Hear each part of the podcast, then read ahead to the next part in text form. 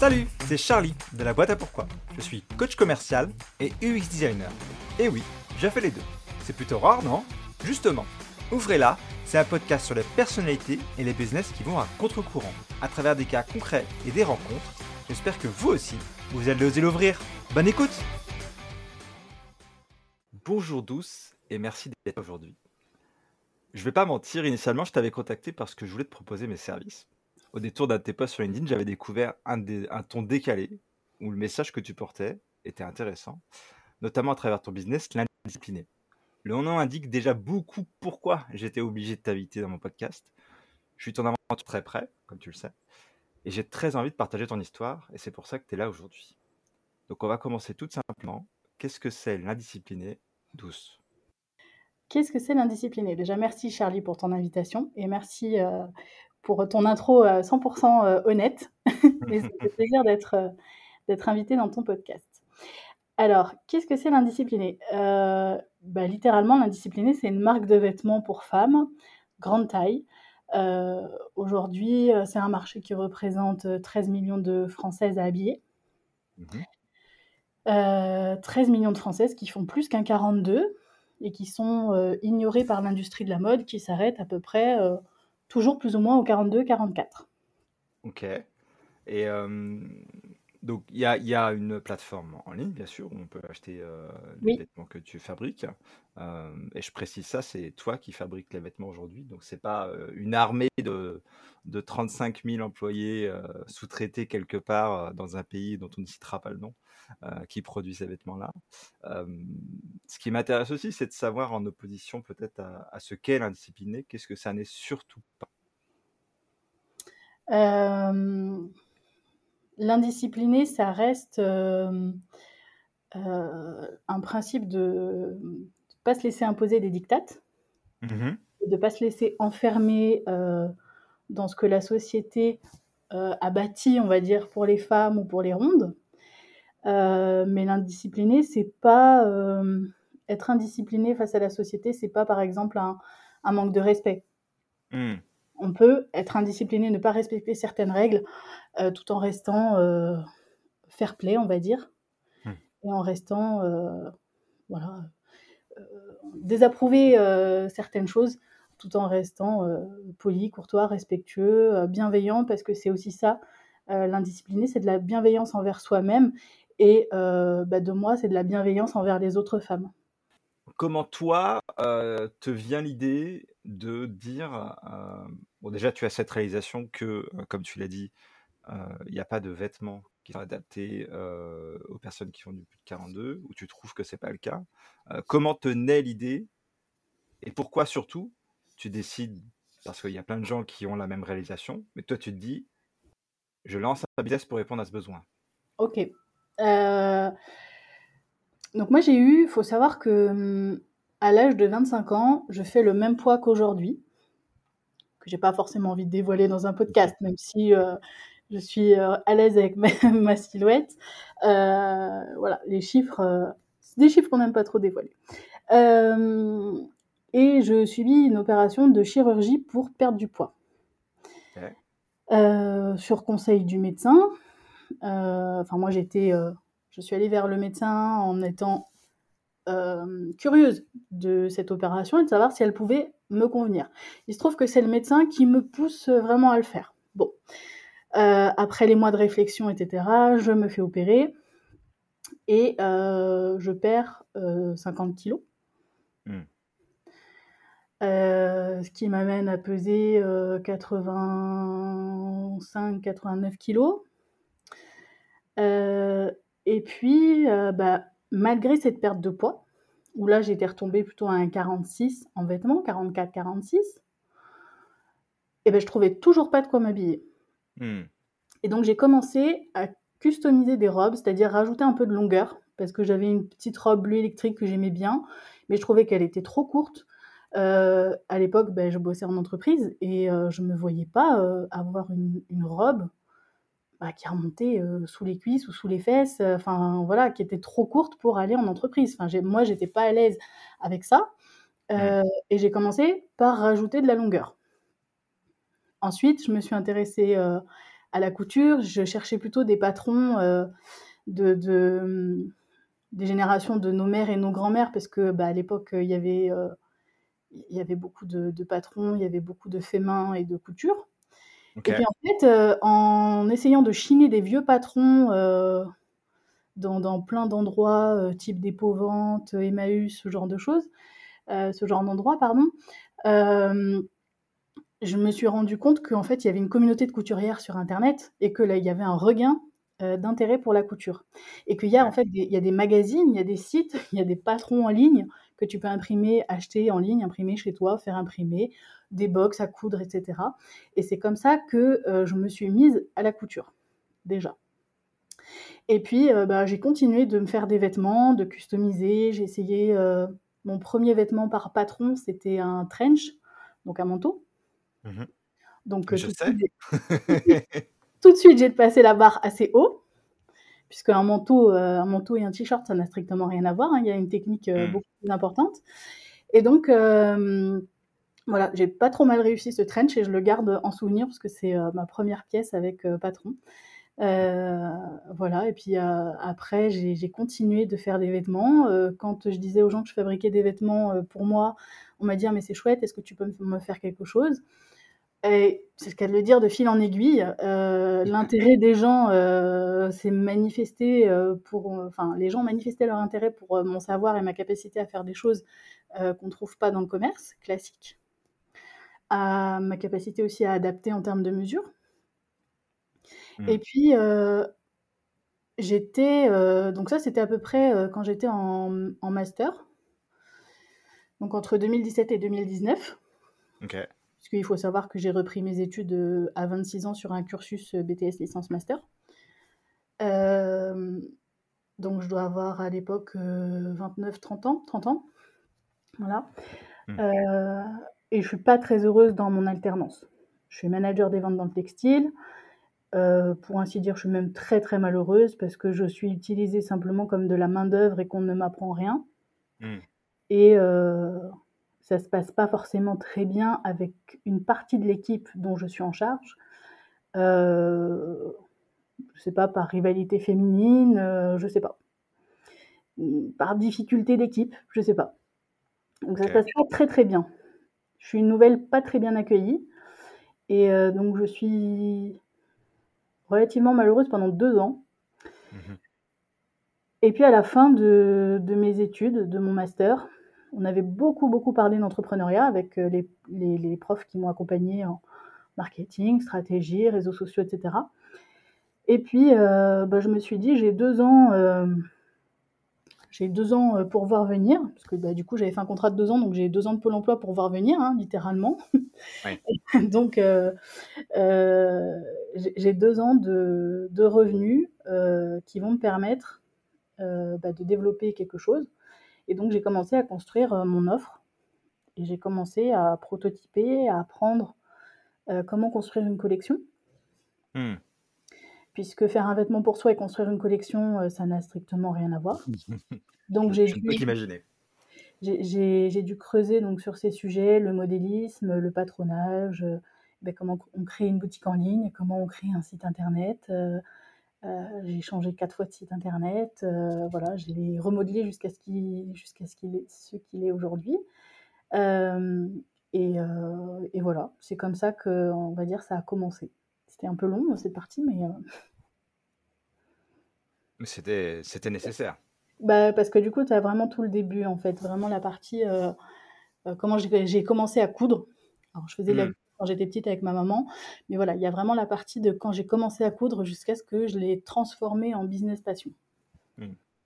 Donc pendant deux ans, tu, euh, tu mets les bases et tu crées les fondations de ce, que, de ce qu'est l'indiscipliné aujourd'hui. Oui et bah, surtout je parle, du projet entrepreneurial autour de moi. Mmh. voilà, je porte mes créations, les gens voient que c'est différent de ce qu'on trouve dans le commerce habituel, et donc du coup, forcément, posent des questions. Oui.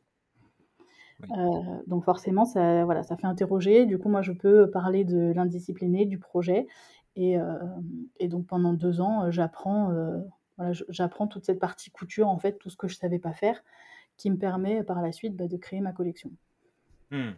Justement, parce que tu en as parlé un petit peu avant, tu as eu pas mal de... Avant même de te lancer, quand tu créais tes propres, tes propres vêtements, tu as eu pas mal de gens qui t'ont dit bah, ça m'intéresse, moi aussi je voudrais bien, est-ce que tu peux m'en faire une? À quel point ces types de retours, ça, ça a eu un impact pour toi? À quel point ça t'a mis le pied à l'étrier, entre guillemets? Ça m'a permis de, mmh, de, faire des choses très techniques. par exemple, j'ai fait une chemise pour un camarade de classe, donc j'ai fait de l'homme. ce que je fais pas aujourd'hui, mais par exemple, un col de chemise, c'est très technique. C'est quelque chose, c'est la partie de la chemise qu'on va examiner. Mmh. Ça et les manches, par exemple. et le fait de faire des, des produits techniques comme ça, ça m'a permis de voir quel était mon niveau de couture. Bien sûr, mon niveau de couture en 2017 et en 2018, il est totalement différent de mon niveau de couture de maintenant. Euh, mais j'ai fait, euh, ouais, j'ai fait des choses euh, quand même relativement techniques avec des boutonnières, etc. Plein de choses que je savais pas faire.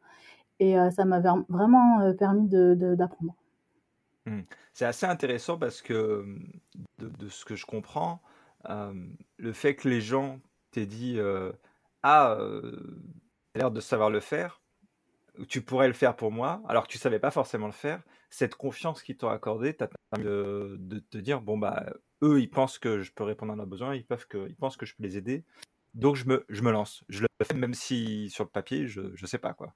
Bah, c'est un peu ça parce que du coup je faisais pour moi donc dans ma taille mmh. et le fait de faire pour des plus petites tailles bah, c'est carrément différent. Tu sais pas comment ça va aller à la personne puisque quand c'est par exemple quand j'ai une demande qui est proche de ma taille, même si la morphologie est différente ou que voilà il y a quelques centimètres de plus par-ci par-là, c'est pas grave, je peux toujours mettre sur moi et me dire bon bah c'est bon là mon emplacement par exemple j'avais je me souviens d'une robe couleur brique que j'avais fait pour une cliente et donc en, en termes de, de, buste elle était plus volumineuse que moi, mais le fait de le mettre sur moi et de me dire bon bah c'est bon, là les, les, les, pinces, euh, les bretelles sont au bon endroit, enfin ça tombe bien sur moi, ça va bien tomber sur elle en fait. Et c'était mmh. c'était rassurant pour moi. Mais quand je coupe pour un 34 ou pour un 38, euh, je peux pas faire cet exercice là. Et mmh. du coup c'est toujours un peu stressant parce que je me dis mais qui va qui peut rentrer dans cette petite taille déjà? Et euh, après, j'avais fait des. Je m'étais déjà fait, moi, une. C'était une robe polo que j'avais fait, donc avec un, forcément un col et une patte de boutonnage. Mais les gens ne se rendent pas compte du côté technique et ils ne se rendent pas compte non plus euh, des petites erreurs qui peuvent y avoir. Parce que déjà, elles peuvent être à l'intérieur, les petites erreurs. Donc, on va dire que c'est. C'est des choses que toi, tu peux voir, mais qui ne seront pas visibles de l'extérieur. Mmh Ou alors ça va être ce qu'on appelle euh, du défaut mineur. C'est voilà, de l'ordre d'un millimètre. C'est pas parce que euh, tu as cousu euh, un millimètre décalé, voilà, c'est pas parce qu'il y a un point qui a sauté qui est pas tout à fait aligné. Ça, en fait, les, les gens le voient pas. Mais toi, en mmh. tant que couturière, bah, tu le vois. C'est comme, voilà, c'est comme un artiste qui fait un dessin. Il va te dire, là, c'est pas parfait, là, il y a ci qui aurait pu être amélioré. C'est un peu pareil. Est-ce que euh, j'entends, je décèle une pointe de perfectionnisme? Euh, Je je sais pas si on peut dire. Euh, je, trouve un peu prétentieux de dire qu'on est perfectionniste, mais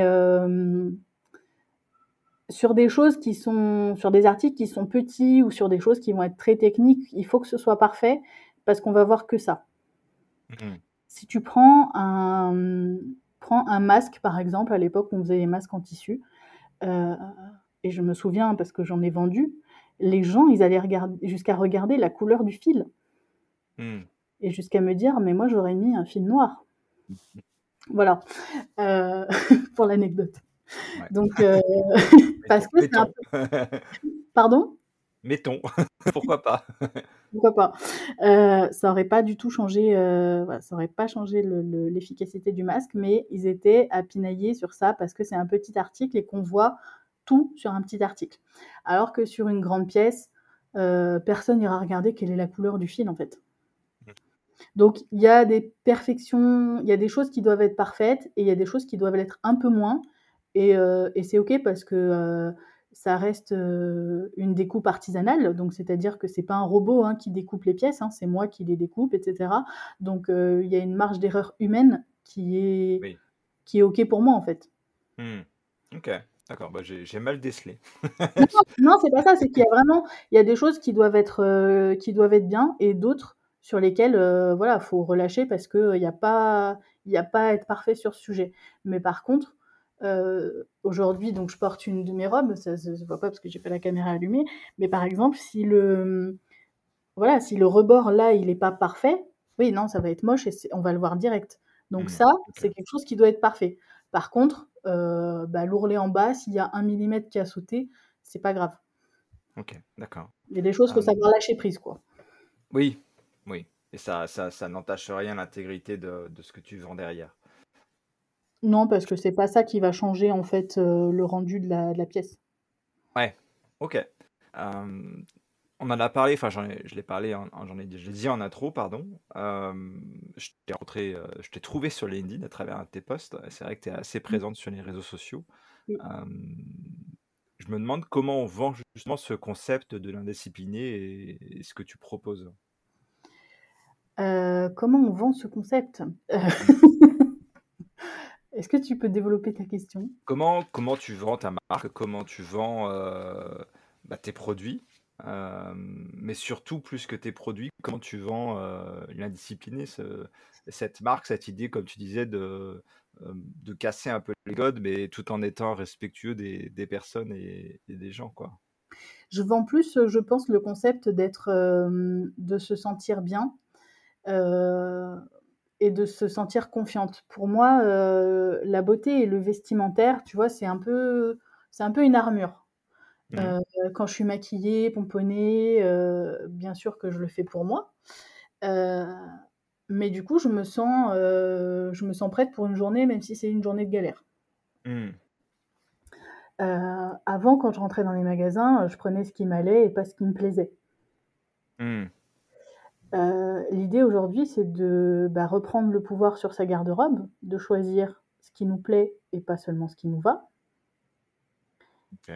et de fait, de se sentir bien, heu, dans sa peau malgré, heu, enfin malgré, pourquoi malgré? De se sentir bien dans sa peau avec ses rondeurs, sans l'injonction de, il faut se cacher, il faut rester chez soi, il faut rester en jogging. Heu, non, on la mode, c'est pour tout le monde. On a toutes le droit de s'éclater avec la mode Mmh. et c'est plutôt ça que que je vends, de voilà, de sortir aussi, heu, des cases qui nous sont imposées, de de porter du noir, par exemple. Alors des robes noires, Mmh. j'en ai, hein, mais c'est pas du tout la majorité, hein. Heu, j'ai eu 1 robe noire, 2 pardon.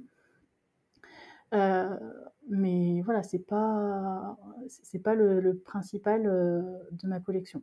Et Mmh. l'idée, c'est vraiment pas de de coller un espèce d'archétype sociétal, heu et de de de faire ce que les autres voudraient qu'on fasse.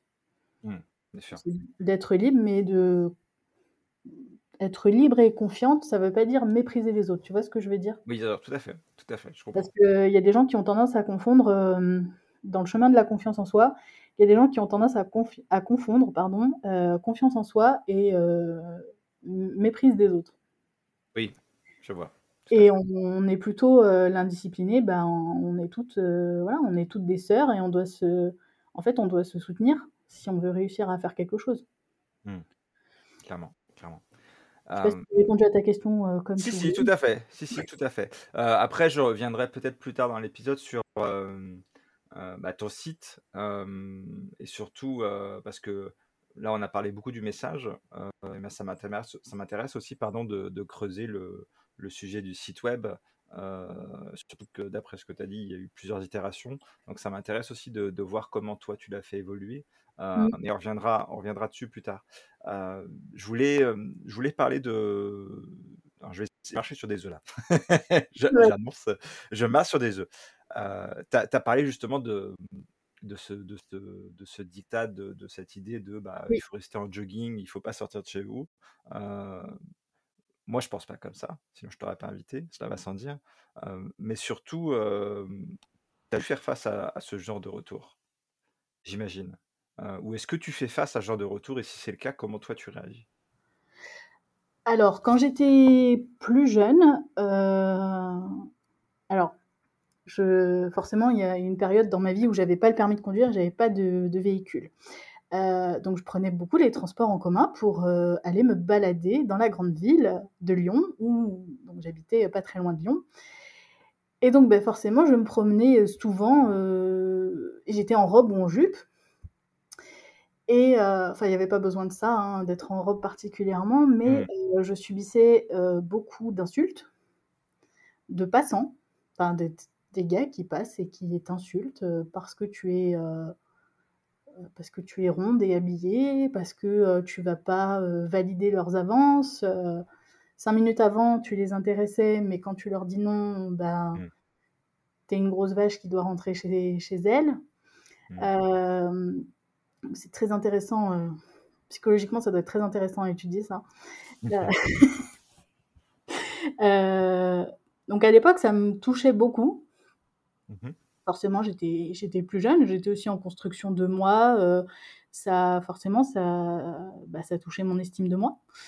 Aujourd'hui, euh, forcément, ben, en tant que créatrice, je prends la parole sur plusieurs réseaux sociaux, je poste des photos de moi, des photos de mes créations sur moi, euh, ben, sur le site. je suis mon propre modèle, parce que c'est mmh. difficile de trouver un modèle aussi qui représente les valeurs de ton entreprise. Mmh et ce que tu veux dégager comme énergie? Et j'ai parfois, oui, j'ai parfois de de la haine, sur les réseaux sociaux. Mmh. Et aujourd'hui, bah, j'ai construit une communauté, majoritairement de femmes qui se soutiennent aussi. Et la dernière fois que quelqu'un s'est essayé à me dire que ma robe mettait pas en valeur, c'est la communauté qui lui est tombée dessus. Mmh. Donc en mmh. fait, j'ai même pas besoin moi de gérer et de réagir c'est euh, voilà, c'est les clientes et la communauté qui, qui réagit très très très vivement euh, aux propos désagréables. Mmh. Et puis, je trouve ça euh, assez beau. Excuse-moi, je t'ai coupé. Je trouve ça assez beau le fait que ce sont les, les gens et, qui ont vu de ce que tu faisais et, qui t'ont qui t'ont aidé à te lancer, qui t'ont donné presque le courage de, de, dire bon bah je sais mmh. pas faire mais je me lance et qui aujourd'hui sur ces mêmes personnes potentiellement ou ces mêmes personnalités qui, euh, bah, qui te défendent et qui défendent ton projet et qui croient euh, dur comme fer en, ce que tu. Quoi. C'est ça, et, et, je trouve que c'est.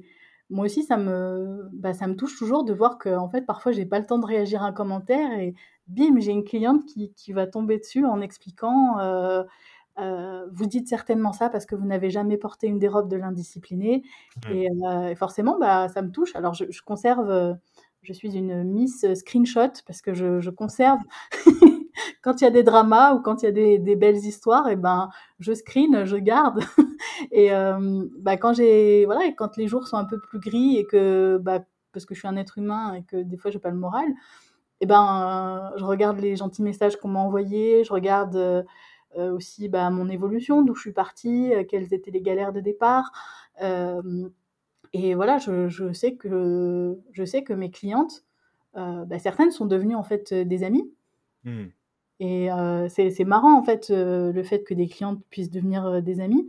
Mais, mais je sais que je peux trouver une oreille auprès de, quelqu'un quand les jours sont, sont plus gris ou quand... je te prends un exemple, j'ai fait, là on ne voit pas, mais j'ai fait une coloration et je me suis trompée de couleur. Et donc je suis beaucoup plus brune que, que d'habitude. Et je disais en story que, bah, tu as dû voir, je disais en story que je, ne me trouvais pas du tout jolie avec cette couleur et euh, que, que j'avais vraiment hâte que, que ça parte. Euh, parce que du coup, comme c'est très foncé, bah, je peux, je peux rien faire, il hein, faut attendre que ça, ça passe. et euh, toutes les filles m'ont dit, mais non, tu es très belle comme ça, ça te va très bien. donc, donc voilà, elles sont vraiment là je dirais à titre un peu comme des meilleurs amis, comme moi je peux être là pour, euh, euh, pour elle aussi, parce que ça va pas que dans un sens en fait. Et je pense que c'est parce que bah, j'ai donné aussi toute cette positivité qu'on me renvoie, euh, qu'on me renvoie ça en fait. Clairement. Comment on, comment on garde justement cet équilibre cliente-ami Je pense que le fait je, parle beaucoup de mon aventure entrepreneuriale et euh, je la documente beaucoup au quotidien. Euh, et je pense que j'ai attiré des personnes qui en fait sont qui sont comme moi Et j'ai pas besoin d'instaurer, d'instaurer des règles ou d'instaurer quelque Mmh. chose parce qu'en fait, elles sont conscientes du travail et de ce que je de ce que je fais, de l'investissement que ça demande, heu, de l'argent que ça demande, de l'énergie et cetera et heu, ce que je leur donne en échange, elles le reçoivent à sa juste valeur Mmh. et je voilà, je pense que c'est des gens qui ont du respect pour ce que je fais, pour moi et avec qui j'ai tissé des liens et il y a pas de tu vois, y a je pense qu'il y a pas de de règles ou de frontières à installer. J'ai des clientes qui sont venues me voir en showroom, hem, heu, elles me disent, heu, ponctuellement enfin, il y en a une qui m'a dit, heu: «Si tu passes vers chez moi, arrête-toi à la maison, moi j'aime bien avoir du monde à l'improviste». Voilà, il y en a d'autres qui me disent: «Bah, si tu passes» pareil: «Si tu passes, dans tel département, viens me faire un coucou», voilà. Bon, c'est juste qu'actuellement, je peux pas forcément, me promener à droite à gauche, en. France, mais hem, mais bien sûr que si elles sont sur ma route, je m'arrêterai parce que, Mmh. heu, ben, on a sympathisé, elles respectent mon travail. Je pense que c'est juste une question, voilà, d'équilibre dans la relation et et de respect mutuel, tout simplement. Oui, c'est ça. Ouais, je trouvais je trouvais que la question était intéressante parce que, c'est souvent qu'on notamment sur les réseaux sociaux, qu'on voit des des posts où est-ce qu'on peut, garder, des clients amis, comment comment la relation peut peut évoluer, est-ce que est-ce qu'il faut qu'on se «protège de ça» entre guillemets, mais je pense que tu as assez bien résumé le concept en disant: «Si on attire les bonnes personnes en en démontrant nos valeurs les plus fondamentales, heu, bah, déjà ça clarifie beaucoup le terrain, heu, ça Mmh. filtre même si je puis dire et Oui. la notion de respect, mutuel est est là de d'elle-même, donc il y a même pas besoin de de travailler dans ce sens-là, il y a pas besoin d'efforts à fournir. Bah, par exemple, j'ai une cliente qui, heu, au mois de juillet me demande, heu: «Qu'est-ce que tu as comme», heu une cliente avec qui je m'entends très bien, qui me dit: «Qu'est-ce que tu as comme nouveauté?» tu vois, elles viennent en direct en MP sur Instagram, on se tutoie, toutes les 2, heu, bah, parfois, je leur passe des petits coups de fil, voilà ou un petit SMS, ponctuel. C'est pas, c'est pas une action marketing, tu vois? Je Mmh. je le fais pas dans dans le but de me dire, heu: «Cool, elles vont recommander». Non, c'est que, ben, elles m'ont évoqué, heu, quelque chose dans notre précédente discussion où elles m'ont dit: «Bah, voilà, heu, je suis un peu contrariée en ce moment, j'ai ci, j'ai ça qui va pas». Bah, je prends de leurs nouvelles, en fait, parce que, bah, parce que ça m'intéresse, en fait, puisque je suis désintéressée dans les relations. Ça Mmh. moi, ce qui m'intéresse, c'est transmettre ma passion. C'est pas, voilà, elles veulent un produit, OK, je vais les conseiller, mais je les relancerai pas pour ça. Et Ouais. donc au mois de juillet, cette cliente qui me demande, heu, ce que j'ai en stock, ce que je lui conseille en taille. Si je voulais, heu, enfin, si si je lui vendais pas un produit qui lui correspond, heu, dans la bonne taille et que je faisais pas du bon travail, bah, cette personne, elle reviendrait pas, me demander, des conseils. Elle viendrait pas en direct. Là, vraiment, on est, heu, dans une relation de de proximité, heu, importante. Super intéressant.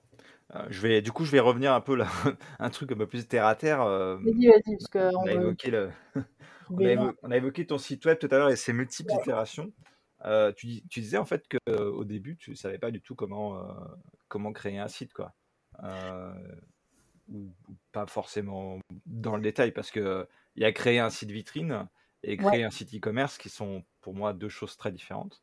Donc Carrément. ça m'intéresse pas mal de de savoir comment, comment tu as commencé, hem, quels sont les obstacles que tu as pu avoir à franchir y a l'évolution est nette aujourd'hui. il y a fort longtemps, j'ai testé d'avoir, heu, des blogs. D'abord, heu, sur des plateformes pour parler de mode et cetera. Heu, puis j'ai essayé d'avoir un blog en propre et cetera. Bon, j'ai un peu, heu, bidouillé dans WordPress et cetera, donc ça m'a fait un 1er, heu, on va dire, heu, ça m'a permis de découvrir, heu, de Mmh. bidouiller, de de faire, heu, l'intégralité de l'interface et tout. J'avais trouvé ça marrant. J'avais beaucoup aimé faire ça.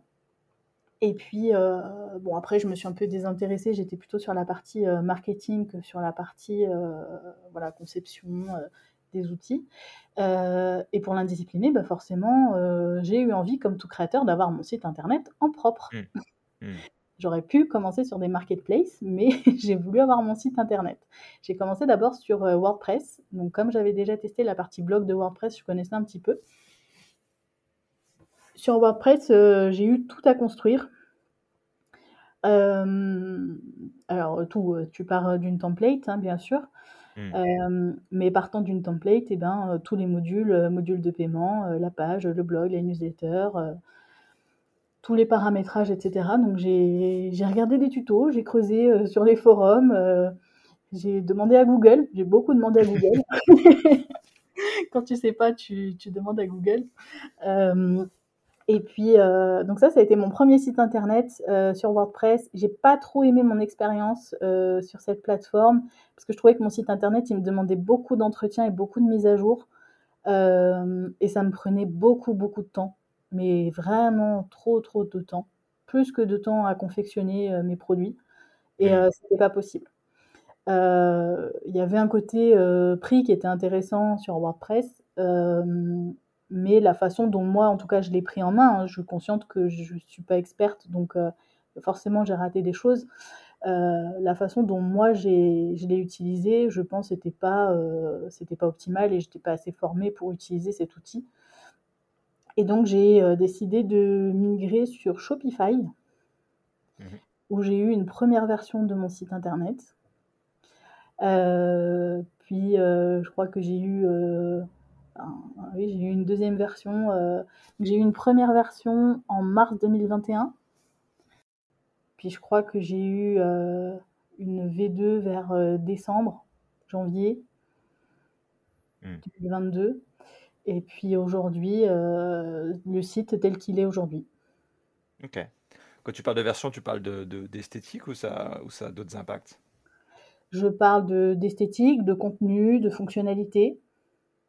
OK. Heu, changer de thème, heu, améliorer les photos, heu, enfin la qualité des photos, avoir des fiches produits plus développées, avoir une newsletter, changer de système de paiement, voilà, avoir aussi une charte graphique et heu, du coup un un comment? Une identité, heu, Mmh. visuelle et graphique, heu, que j'avais pas auparavant.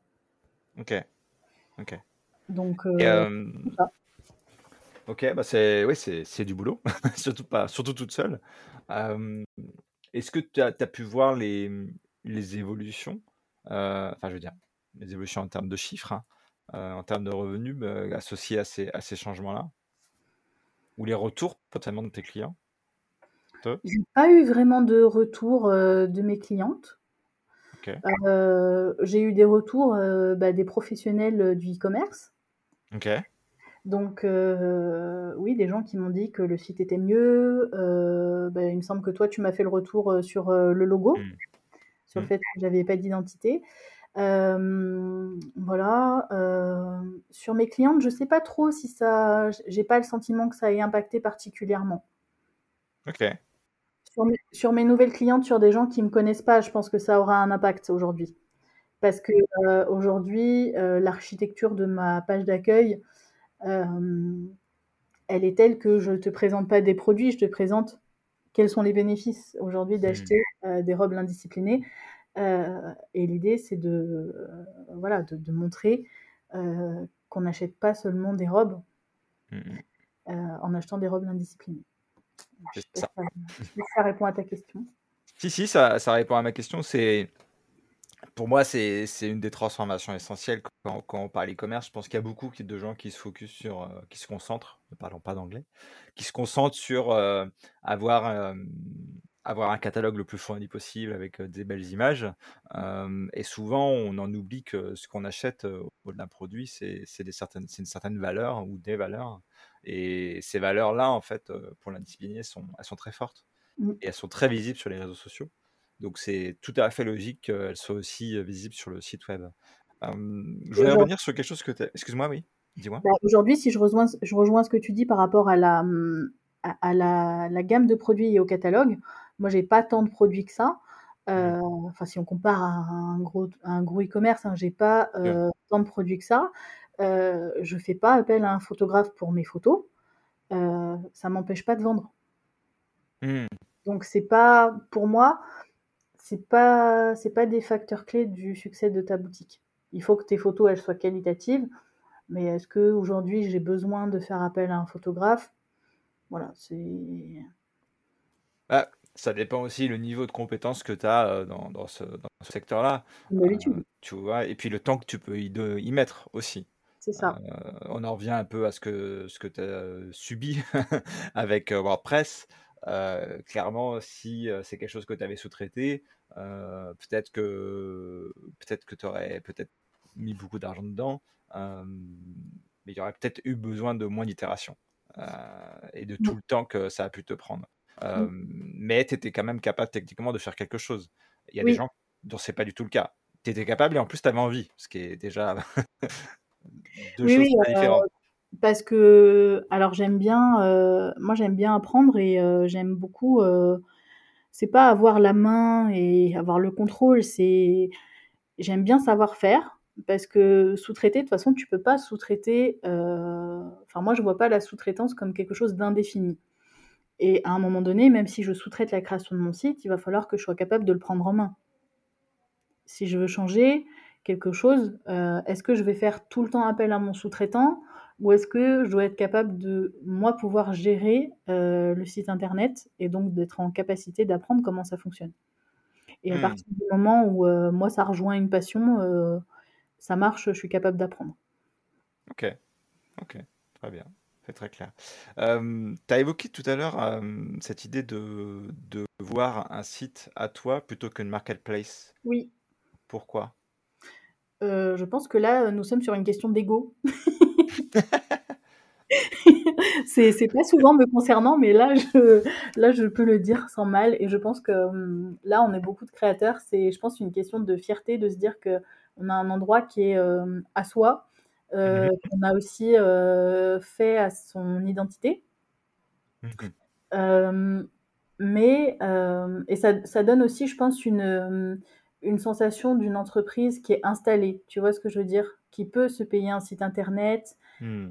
Euh, qui a besoin d'avoir un site internet et donc ça donne euh, ça donne un, sentiment de ouais ça, ça, rassure le client. Enfin on, s'imagine que ça rassure le client et donc du coup que ça va nous apporter euh, ben, ça va nous apporter des ventes ça va donner confiance au client voilà ce genre de choses.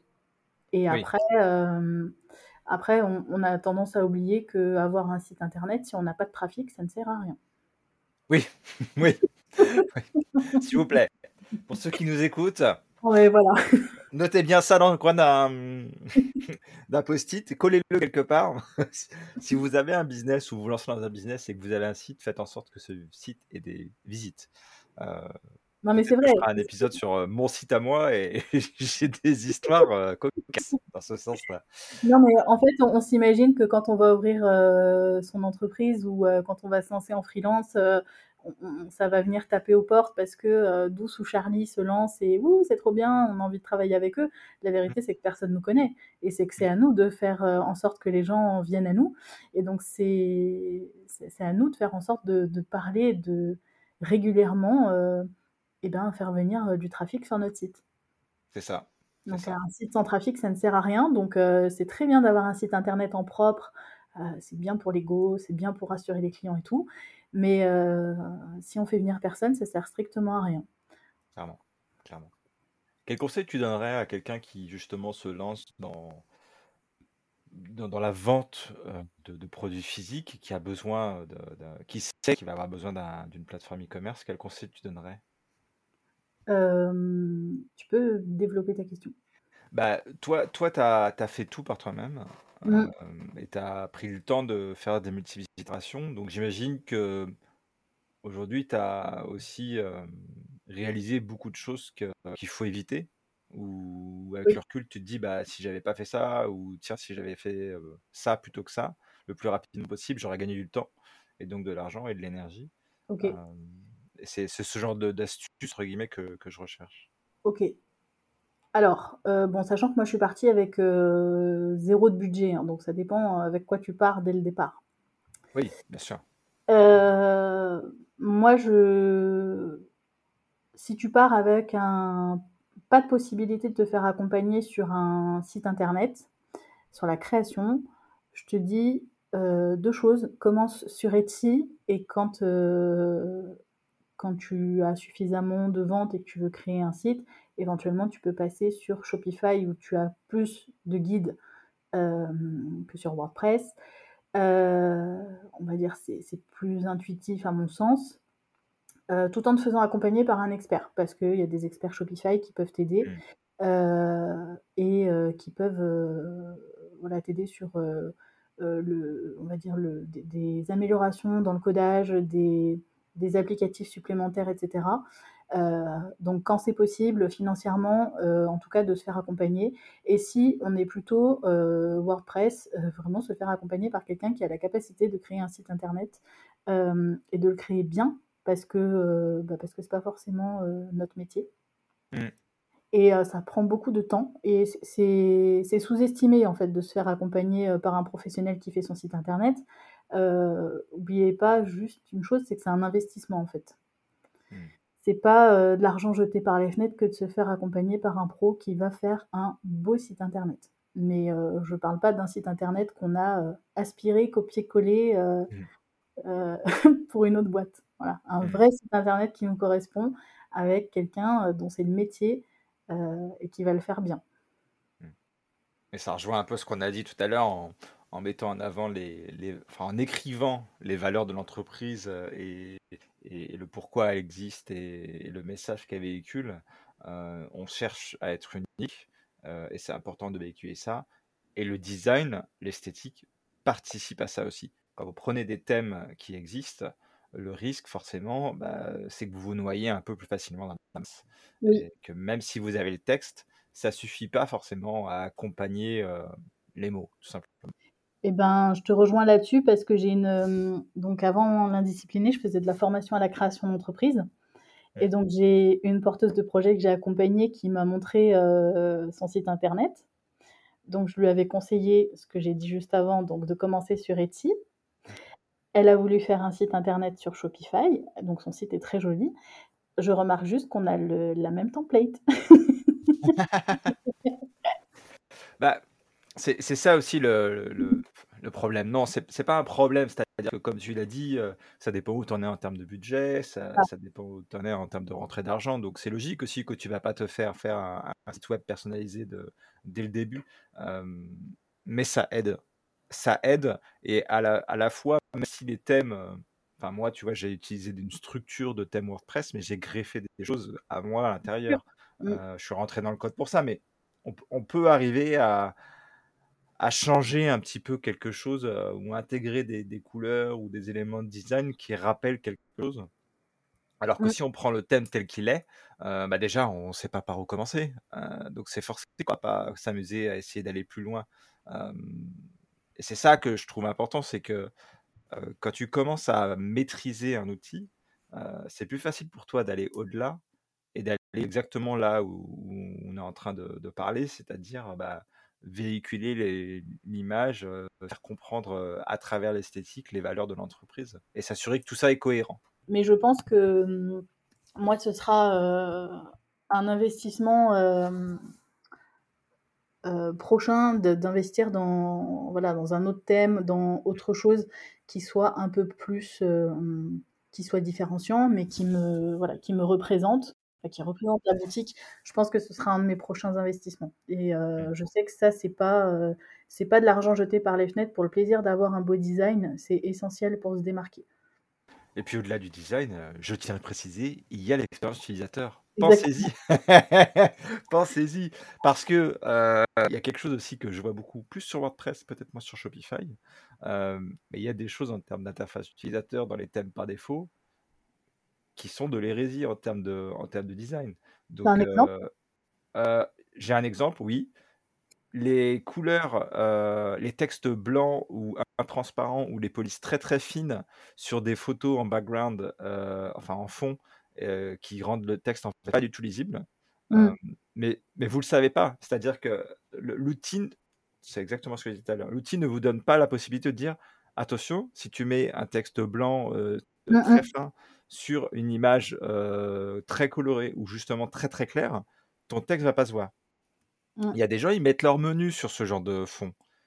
Le menu, il faut qu'il soit très lisible. c'est la première chose. C'est comme une encre dans l'expérience utilisateur. Si le menu n'est pas visible, l'utilisateur, il ne sait pas où il va. Mmh. Donc, il faut absolument vous assurer, et ça, je vous le donne, c'est gratuit. Euh, les éléments de navigation principaux, et si je parle e-commerce, je vais penser notamment à l'icône avec le panier, il faut que ce soit lisible. Donc, que vous mettiez une image de fond derrière, il n'y a aucun problème. Euh, mais assurez-vous que cette image soit peut-être euh, plus foncée, ou alors mettez une couleur transparente derrière, un noir que vous mettez à 25%, 30% d'opacité, pour que votre texte ressorte. Mmh. Sinon, on voit pas. Euh, et ça, c'est quelque chose qu'on voit sur beaucoup, beaucoup de thèmes parce que ça rend bien, mais c'est pas fonctionnel.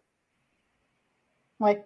Voilà, c'était les, les, conseils UI, euh, interface utilisateur de, Charlie. Je vois ce que tu veux dire parce que avant que mon site internet il soit comme ça, rappelle-toi, avant que je fasse la mise à jour, genre au mois de mars, un truc comme ça, mmh. j'avais un, j'avais une opacité blanche et un texte par-dessus et mmh. ça rendait pas toujours très bien. Mmh. En fait, donc c'est aussi pour ça que j'ai changé. Alors après, j'ai, j'ai testé l'opacité en noir, euh, l'écriture en blanc, euh, voilà.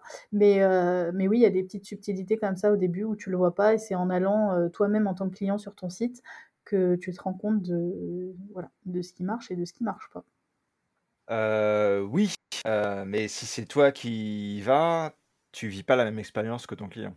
Tout à fait. Donc c'est, un autre, c'est un sujet de notre épisode de podcast. je pense. Euh, on va faire le tour de, de, cette question-là. je voulais un peu revenir sur la discipline, c'est le sujet principal. Euh, aujourd'hui, dans, dans ta carrière, parce que tu as quand même pas mal évolué depuis tes débuts, ça a été quoi ton plus gros obstacle à franchir? Aujourd'hui, je peux dire que c'est le milieu social dont je viens, euh, qui a été mon plus gros obstacle, qu'il est encore, je pense. Euh, parce que dans le milieu social dans lequel je viens, l'entrepreneuriat, ça n'existe pas.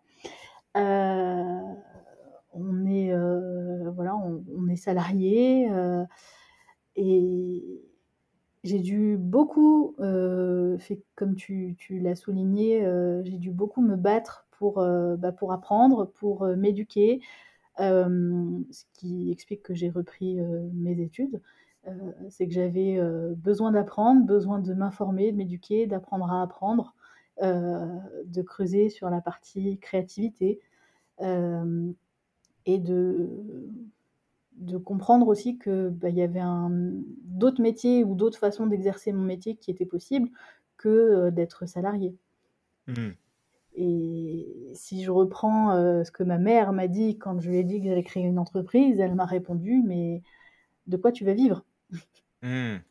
comment, tu, comment tu vas faire si tu n'as pas d'argent, si tu n'as pas d'argent qui rentre? Mais Donc bah, c'est ça, le, ça le travail aussi, hein, c'est d'être capable de pouvoir vivre de, de son entreprise. Donc, euh, de, communiquer sa passion pour la vendre. Donc, euh mmh. Et ça, c'est un, enfin, un frein. C'est une crainte qui est très ancré à, au concept même du travail et du salariat, qui dit que pour avoir de l'argent, il faut quelque chose de stable. Euh, sauf que s'il y a bien quelque chose que les années euh, précédentes nous ont appris, la stabilité, elle n'est que de façade et ce n'est qu'une surface. Euh, parce que tu peux être CDI et te dire mon job c'est sécurisé et pas ton emploi le lendemain. Et ça, c'est quelque chose que je crois est très important à répéter pour tout le monde. même si effectivement l'entrepreneuriat, ce sont des risques, entre guillemets, qui sont mitigés, et on va pas se mentir, forcément le salariat, ça paraît plus sûr. Mmh. C'est pas garanti pour autant. et le, la, la, liberté et la flexibilité de faire ce qu'on a envie comme Douce le fait, c'est-à-dire pouvoir véhiculer son message vendre quelque chose qu'elle aime profondément, ça n'existerait pas dans le salariat, tout simplement. Ça, ça n'existe pas, et comme tu le dis, les années précédentes nous ont prouvé qu'un CDI, ça se balaye d'un revers de la main. Mmh. Euh, et, euh, et, moi, je, je fais peut-être le triste constat parce que j'espérais peut-être rentrer dans le moule une fois dans ma vie. Euh, mais je sais que le salariat, c'est pas pour moi, euh, parce qu'en fait, je je tiens pas sur la durée. Quand je me dis qu'il y a des gens qui sont capables de tenir 15 ans dans un job, j'ai tellement de respect pour eux parce que moi, j'y arrive pas, en fait et Bien sûr. j'arrive pas à j'arrive pas à vivre dans dans voilà, dans à rentrer dans cette case et ça fait encore de moi quelqu'un de différent encore plus parce que, bah, j'arrive pas, en fait. Enfin, J'essaye, hein. Euh, jusqu'à il n'y a pas très longtemps, j'avais encore un job euh, en parallèle de l'indiscipliné. J'ai tenu un an parce Mmh. que euh, c'est trop, trop difficile pour moi. Et Oui. je ne fais pas ce que je veux, je ne suis, pas, je suis pas épanouie. J'ai pas la liberté de faire comme j'ai envie. J'ai pas la liberté de m'organiser non plus. Et c'est peut-être une question de tempérament, hein, mais Oui. j'ai vraiment beaucoup de respect pour les gens qui, euh, qui font des carrières longues euh, dans les entreprises parce que, parce que moi, j'en suis pas capable. Donc, c'est un risque d'entreprendre, mais c'est un risque euh, que moi, je suis prête à prendre pour la liberté aussi que ça représente. Mmh. pour moi, pas la liberté vraiment factuelle, mais la liberté dans ma tête.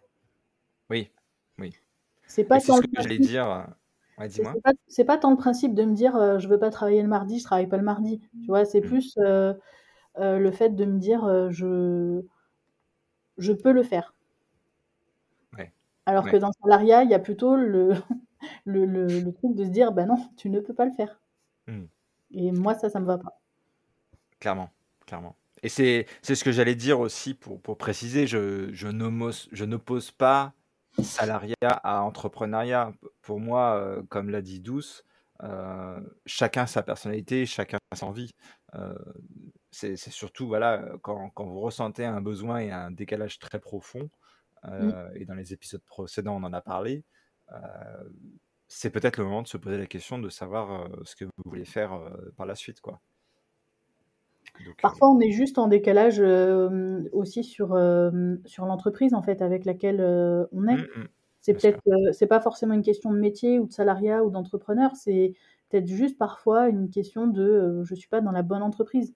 Parce mmh, qu'il y a une question à la fois moi qui vends des vêtements, il y a une question de valeur et de ce qu'on ressent de, de, ce que je vends en termes de, de ressenti, mais c'est pareil pour une entreprise. Qu'est-ce que qu'est-ce qu'elle elle promet et est-ce que est-ce qu'elle respecte aussi ce qu'elle promet?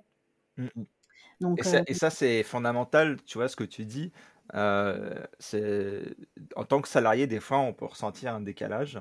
Et ce décalage, en fait, il vient de nos valeurs versus les valeurs de l'entreprise. Et quelque chose, c'est quelque chose que, que, je trouve très intéressant dans l'entrepreneuriat, c'est que ça te force à penser ces valeurs et en fait, cette espèce de boussole, elle te sert tout le temps dans toute ta vie. Euh, et si un jour, moi, je suis amené à, ramener, à revenir dans le salariat, je sais quelle entreprise je ne vais jamais choisir parce qu'elle ne sera jamais alignée à mes valeurs. Euh, donc ça, c'est un outil très, très puissant. Euh, qu'on oublie et des fois les entreprises les oublient aussi ou alors elles mettent les valeurs en place après 10 ans d'existence et, et, ça ressemble à rien c'est des fades euh, parce que bah en fait ils sont pas vraiment pu creuser euh, parce que c'est un process, quand on le fait tout seul, croyez-moi, c'est un process compliqué. Je ne peux imaginer seulement ce que ça peut être sur l'entreprise de 50, 100, plusieurs personnes, plusieurs milliers de personnes. C'est monstrueux. Ben Aujourd'hui, euh, comme tu le dis, si moi je devais euh, retourner être salarié demain, je sais que je choisirais pas un grand groupe, je choisirais euh, une PME euh, familiale, voire une TPE, euh, un endroit euh, où on est plus en direct, euh, où on a plus le souci du client. Euh, voilà, des, des, valeurs qui aujourd'hui, je pense, enfin, sont véhiculées par l'indiscipline. Et donc, mmh.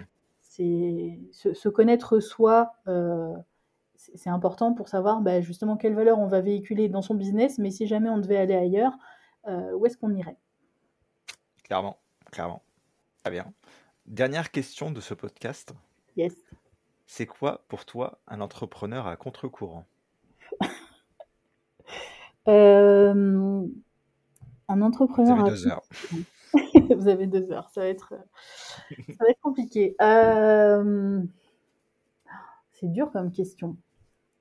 C'est quoi un entrepreneur à contre-courant? Est-ce que toi, tu parce que tu as dit que tu étais assez à contre-courant dans déjà dans ton milieu familial, le fait d'être entrepreneur, c'était déjà à contre-courant?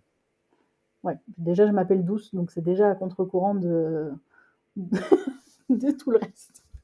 Oui, c'est, hem, oui, oui, c'est à contre-courant dans mon milieu, heu, familial. Hem, heu, Est-ce que le fait de proposer, des des des vêtements pour, pour une cible, très précise, et d'adresser un besoin, pour une partie de la population que je dirais pas qu'on a oublié, mais qu'on a mis de côté parce qu'ils ne rentrent pas, comme tu l'as dit, dans dans un mmh. carcan de la société qu'on a identifié. Est-ce que ça, c'est pas être un peu, heu, à contre-courant? Ah bah, heu, Karl Lagerfeld disait, heu: «Personne n'a envie de voir des gros dans la mode». Et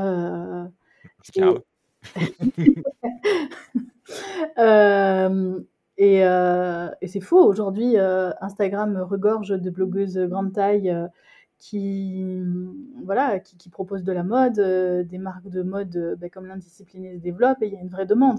Heu, pour moi, c'est plutôt, le fait d'être à contre-courant, là, c'est, représenter une, un peu une une minorité, oubliée. Mmh. Et oui, évidemment, je pense que c'est à contre-courant pour beaucoup de choses parce que les gens le disent dans ma communication, tu postes tel que tu es et tu t'en fous. Heu, tu pas de plaire à tout le monde et heu, tu t'en fous. Oui, j'ai été politiquement correcte, dans beaucoup, dans ma communication au début. Et puis je me suis rendu compte que, de toute façon ça marchait pas. Et Mmh. donc autant, autant être à 100% ce que je suis et être, en tout cas, heu, essayer de de donner par écrit, heu, autant que ce que enfin de transparaître par écrit, ce que je suis réellement et et s'en foutre en fait. Parce qu'être politiquement correct, ça servait à rien, ça amenait rien et aujourd'hui, bah, ça amène, des gens, qui soutiennent le projet. C'est aussi, peut-être dans ça que je suis à contre-courant, c'est que Une boîte, heu, peut-être une boîte lambda, elle fera sa communication, heu, très corporate, très politiquement correcte. Moi, je fais ma communication en tant qu'entrepreneur. Et tu es très transparente, hein, je te demanderai je te demanderai où on peut te retrouver sur les réseaux sociaux, mais si vous suivez Douce, que ce soit sur LinkedIn ou Instagram, Douce nous dit tout. Il y a pas de filtre, heu et c'est très rafraîchissant de voir, justement, cette franchise totale, heu, dans les moments les plus hauts comme les plus bas, quoi. Tu penses à quoi quand tu dis ça? Heu, je pense notamment à à beaucoup de stories, heu, des fois tu es au réveil, je me dis: «Mais moi jamais de la vie je ferais un truc comme ça».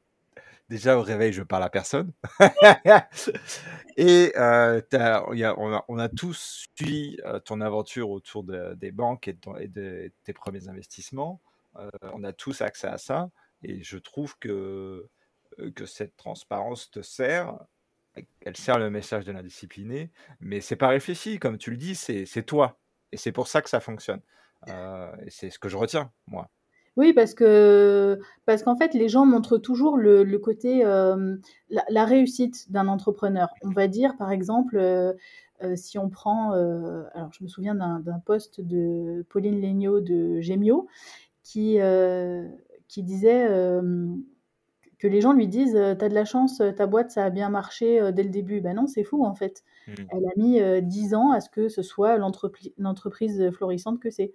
Heu, mmh, donc en fait, tout ne marche pas d'un claquement de doigts et les gens, avec l'immédiateté des réseaux sociaux, le fait de montrer de se montrer sous son plus beau jour, ils ont tendance à oublier que derrière il y a du travail et mmh, c'est, Le comique, Paul Mirabel qui disait ça, heu, qui disait que, il y a un gars qui l'attendait à sortie d'un spectacle qui lui qui lui a dit: «Comment tu as fait pour être connu?» il lui a répondu: «J'ai travaillé».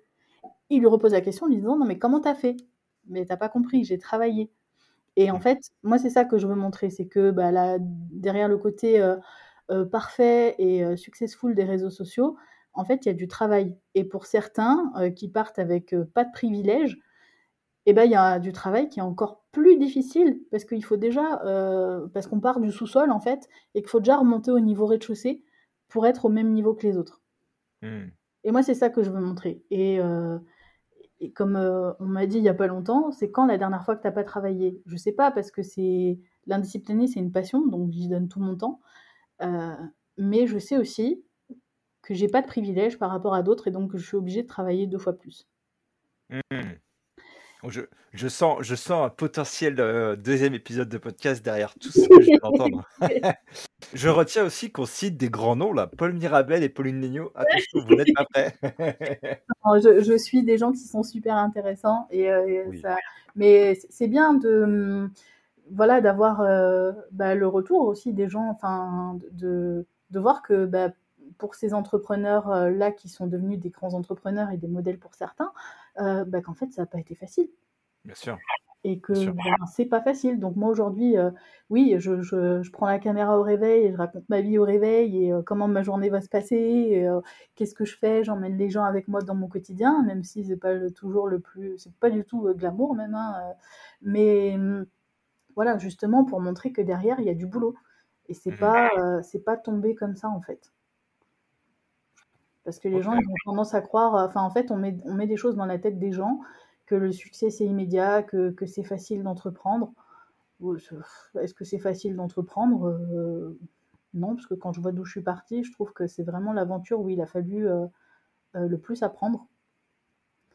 Mmh. sortir de ma zone de confort, vraiment faire, faire vraiment beaucoup, beaucoup, beaucoup d'efforts pour être à peu près à un niveau comme tout le monde. Bah, à ton niveau. Oui, à mon niveau. Très bien. Alors, euh, dernière question de, cet épisode. Où est-ce qu'on peut te retrouver, Douce? On peut me retrouver sur mon site web www.l'indiscipliné.fr. On peut me retrouver sur Instagram. Donc là, c'est l'indiscipliné tout attaché. On peut me retrouver aussi sur LinkedIn. Là, c'est mon profil personnel, donc c'est Douce Cornet. Et on peut me retrouver aussi sur TikTok. Ah, TikTok. Tu es partout. je suis partout. Le TikTok, mais aussi. Euh, tout simple. Alors, euh, il y a des gens qui sont plus sur Insta, il y en a d'autres qui sont plus sur TikTok. Et eh ben, il faut être un petit peu partout euh, pour toucher, voilà, notre public là où il est. Hmm. Donc, donc voilà, on essaye de se diversifier. Après TikTok, ça fait longtemps que j'y suis pas allée, mais, mais je suis là. Très bien. Très bien. Si mon audience TikTok qui n'existe pas me on sait jamais, on sait jamais dans quelle règle on peut tomber. Hein. On sait jamais. il y, a, toujours, euh, il y a toujours des curieux pour aller voir ce qu'on fait et c'est très bien. C'est ça, c'est ça, c'est à ça que ça sert les réseaux sociaux, entre guillemets. Très bien. Merci Douce d'avoir accepté de participer. C'était très intéressant. Je sens qu'on a abordé et touché du doigt beaucoup de sujets qui mériteraient euh, à eux tout seuls un autre épisode. Donc peut-être que je te réinviterai. Ça marche. Euh, quand je serai aux 1000, 1000 abonnés, peut-être, je ne sais pas. Peut-être plutôt prévu, hein, ce sera peut-être une surprise. Surtout si Pauline Legnaud ou Paul Mirabel écoutent sa podcast. Eh ben, écoute, je, je, je, te le souhaite. On les taguera si tu publies sur LinkedIn. On, les taguera et puis on verra si, voilà, s'ils si, répondent à, ton podcast. Très bien. Faisons ça. Merci Douce. Merci de m'avoir invité Charlie et à très vite. Ça vous a plu? Alors abonnez-vous à ce podcast pour la suite. A votre tour, propagez la différence en donnant 5 étoiles à cet épisode et en rédigeant un avis sur votre plateforme d'écoute préférée. À la prochaine